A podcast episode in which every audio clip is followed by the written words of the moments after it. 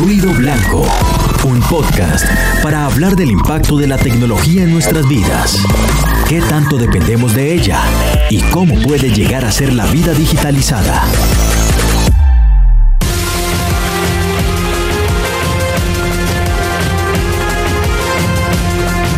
A Ruido Blanco. Hoy conversamos con Juan Pablo Villegas, gerente general de Citrix Colombia, compañía especializada en soluciones de virtualización y de comunicación para las organizaciones. Vamos a hablar de un tema muy particular y muy sensible. Y es que, ¿será que la tecnología está haciendo que el trabajo se apodere de nuestras vidas? Juan Pablo, bienvenido a este espacio de Ruido Blanco. Hola Adriana, muchas gracias por la invitación y por poder compartir con ustedes estos minutos. Bueno, tú eres, tú eres uno de los pro tecnología, acá también lo somos, por supuesto, pero sí tenemos ese sustico porque resulta que ahora estamos conectados 24/7 cortesía de todas las posibilidades que nos abre la tecnología. Y eh, quisiéramos saber un poco si tú crees que la vida se convirtió en trabajo ahora gracias a esas hiperconectividades que tenemos.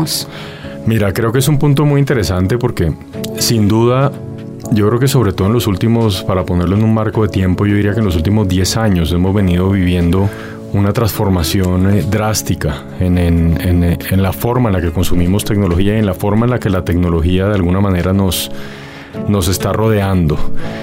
Y como tú lo dices, creo que podemos caer en el o cometer el error de, al no saber manejar esto, pues caer en la trampa de estar conectados más del tiempo que debemos y sobre todo perdiendo la noción de que debe haber tiempo para todo, ¿no? Es decir, no, no, no, todo el tiempo es para estar conectados o no todo el tiempo es para estar trabajando o no todo el tiempo, o la conectividad no es necesariamente para estar trabajando 20 horas al día o 18, sino que debemos aprender a manejar y a regularlo y, eh, para nosotros mismos, ¿no? Creo que el mundo de alguna manera en los últimos años, como ha venido cambiando, también nos ha venido enseñando que de alguna manera tenemos que que sabernos autorregular, porque creo que ahí está el secreto. Si nosotros mismos no aprendemos a manejarlo, eh, por más de que de alguna manera queramos o en nuestras casas o en nuestros trabajos poner ciertas reglas va a ser muy difícil. Bueno, tenemos un antecedente y es que en Europa desde el año pasado están sonando nuevas legislaciones que protegen al empleado y que le dicen usted no debe abrir y no tiene la obligación de responder correos después del horario laboral digamos que nos ponen en un contexto en donde resulta ser el gobierno o resulta ser las empresas las que tienen que poner ese límite. ¿Tú crees que deberían ser las empresas o deberían seguir siendo las personas quienes puedan poner ese filtro? Mira, yo creo que lo que ocurre es que Europa, de alguna manera, a nivel de, temas de mm, protección del empleado y de temas de eh, todo el tema de sindicalista y demás, es, es un poco rígido. Y me parece que de alguna manera, bajo mi punto de vista, es una medida un poco extrema, porque a la, la tecnología tenemos que verla como una herramienta. Al final, eh, qué bueno sería yo poder llegar en algún momento, no sé si estoy de viaje durante el día y, necesitar enviar unos mails para evitar tener que desplazarme o para evitar tener que ir a la oficina a las 7 de la mañana, pues si conectarme lo resuelve, qué bueno poderme conectar. Entonces creo que de pronto estamos hasta castigando al empleado y quitándole unas opciones de tener una mejor calidad de vida por, ese, por ir a ese escenario.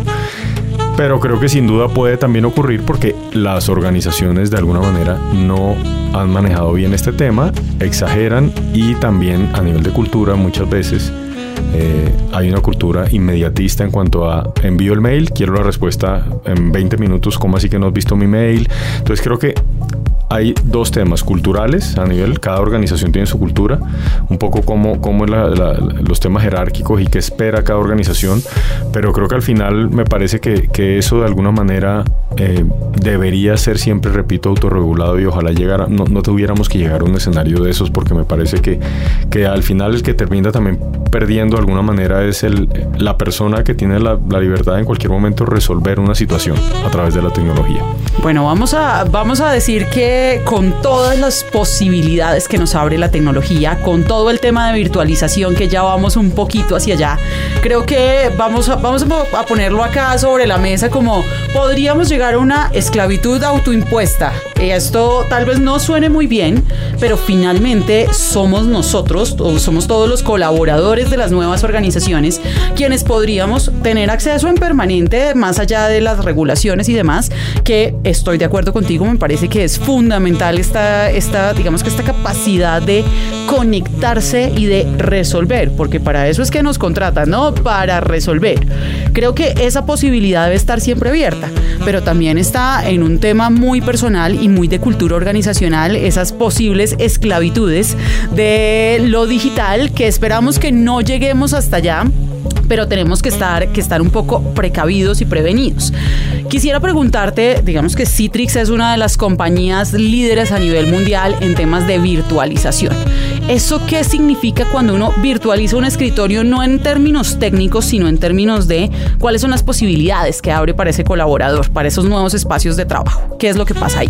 Mira, de acuerdo, creo que, creo que el hecho de que estemos aquí conversando hoy es porque efectivamente Citrix eh, es una compañía que de alguna manera lo que busca con su tecnología, no solamente virtualizando escritorios, sino aplicaciones que para mí es más importante, porque al final del, al final del día eh, lo que nos genera, nos genera productividad es tener acceso a las aplicaciones con, las que en el día a día somos productivos. Cualquiera que sea, aplicaciones que de alguna manera antes yo solamente podía acceder una vez estaba en las oficinas o en las premisas de la compañía o aquellas aplicaciones que hoy en día son as a service o tipo cloud.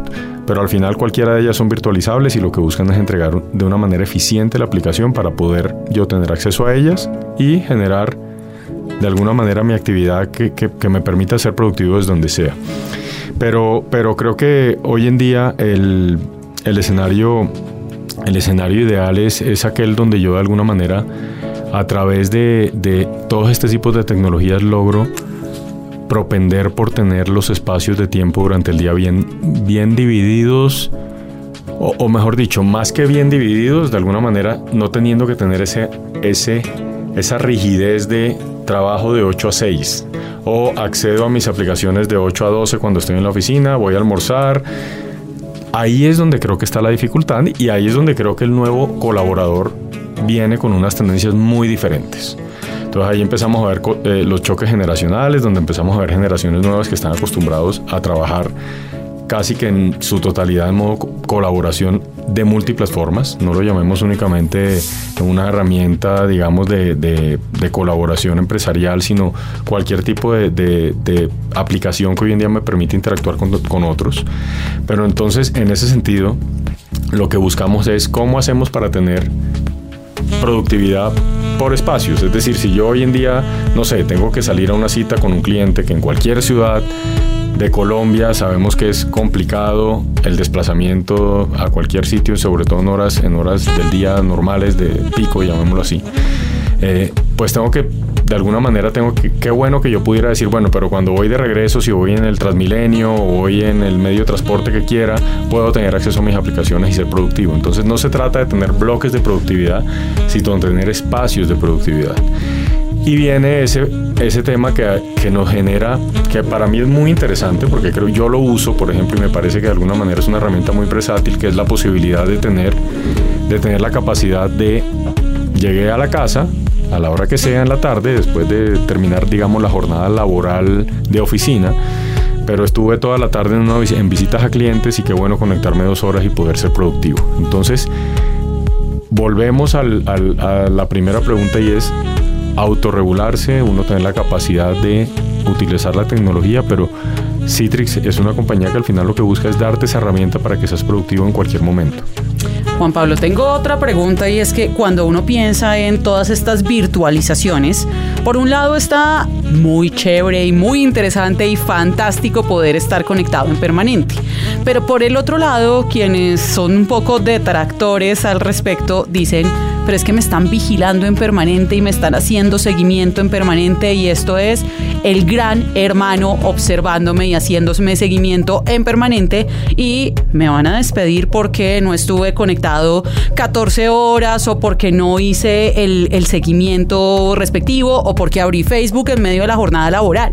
¿Qué pasa ahí? Digamos que sabemos que la tecnología permite hacer estos seguimientos, pero ¿cuál es la recomendación de una compañía como Citrix para que las organizaciones tomen una decisión más balanceada, más equilibrada, pensando en sus objetivos de negocio, pero también en, en temas de privacidad y en temas de un, mejor equilibrio frente a sus empleados.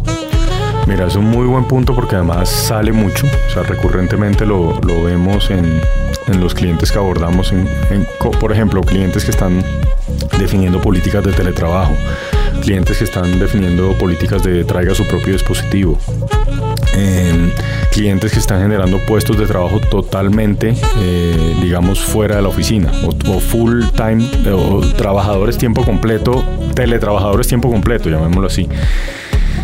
Y creo que un punto el que tú mencionas, primero, esto no puede ser un proyecto ni de tecnología, ni solamente de recursos humanos, ni de una el área, digamos, que se beneficia del proyecto de teletrabajo o del proyecto de, de, de, de acceso remoto. Creo que debe ser un proyecto que aborde, que se aborde por toda la organización, porque por supuesto requiere de alguna manera que, por ejemplo, un área como recursos humanos tenga en cuenta eso que tú mencionas. Primero, que no es una herramienta invasiva, que no es una herramienta de trabajo que de alguna manera esté llevando a que el teletrabajador o la persona que tiene acceso, este, no sé, que mañana en un mes venga y reclame y diga es que me estoy acostando todos los días a las 2 de la mañana. Una cosa es que lo reclame y otra cosa es que la persona diga, no, es que a mí me va mejor trabajar entre 10 y 2 de la mañana, eso es respetable pero es un tema importante que, que tenga todos esos matices sean, sean analizados, porque es una realidad. Yo creo que, como lo mencioné hace un rato, está evolucionando. Es un tema que estamos aprendiendo a ser el trabajador digital, estamos aprendiendo a ser el trabajador que no, que no depende de un escritorio físico. Y eso requiere que de alguna manera tanto la organización como el empleado aprendan, tengan en cuenta factores de riesgo, porque eso que tú mencionas para mí es un factor de riesgo. O sea, en el momento que, el tener acceso haga que yo no me desconecte que pierda la capacidad de tener un espacio personal, para mí eh, va a haber afectaciones hasta de salud. Entonces, eh, lo importante es que sea un, un, proyecto, que sea un tema bien organizado, bien analizado, que se den pautas. Creo que va a haber algunos escenarios de trabajo donde de alguna manera la, vigila, la supervisión va a ser necesaria y de pronto es un poco me supervisan a cambio de que no tengo que desplazarme a una oficina. Bueno, listo, yo de alguna manera lo acepto porque sí, tengo, una, tengo que prender la cámara del computador mientras esté teletrabajando, pero por lo menos no me toca estar hora y media o dos horas en el tráfico. Entonces, creo que al final va a ser unas por otras. Bueno, pues unas por otras, eh, Juan Pablo Villegas de Citrix Colombia. Citrix es una compañía muy fuerte a nivel internacional, digamos que el, la audiencia masiva y el consumidor masivo no, no somos tan cercanos a ella, pero las organizaciones sí, y además las grandes organizaciones del mundo están muy de la mano de Citrix. Y desde ahí te quiero preguntar por el futuro. ¿Dónde vemos el tema? Lo vemos terminando muy rápidamente. Eso ya está hoy en día funcionando. El tema es cuándo va a terminar, rompiendo ese paradigma de que cada tres años tengo que cambiar los equipos de la compañía, que tengo que renovar los laptops, que tengo que renovar los desktops. Las empresas no se deberían dedicar a eso.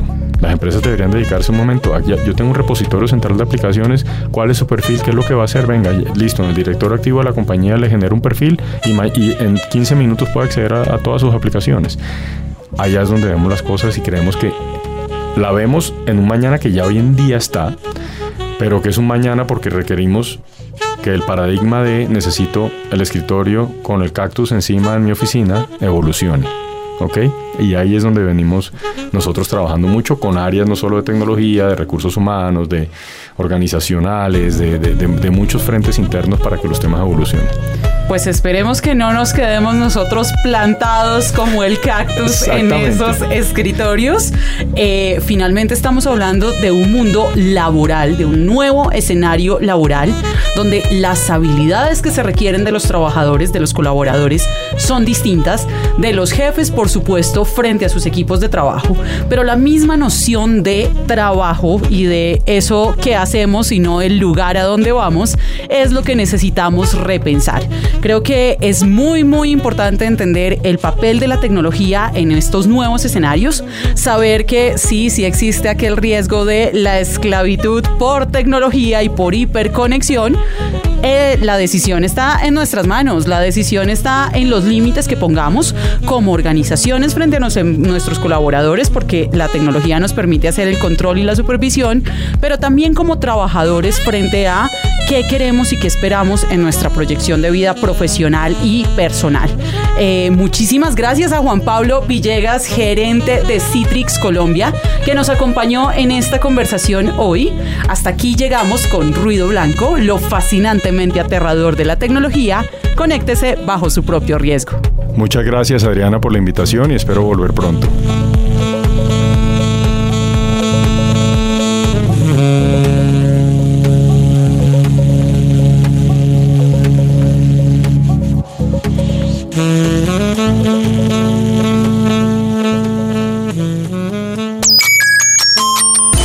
Acabas de escuchar Ruido Blanco, un podcast de Radio Nacional de Colombia.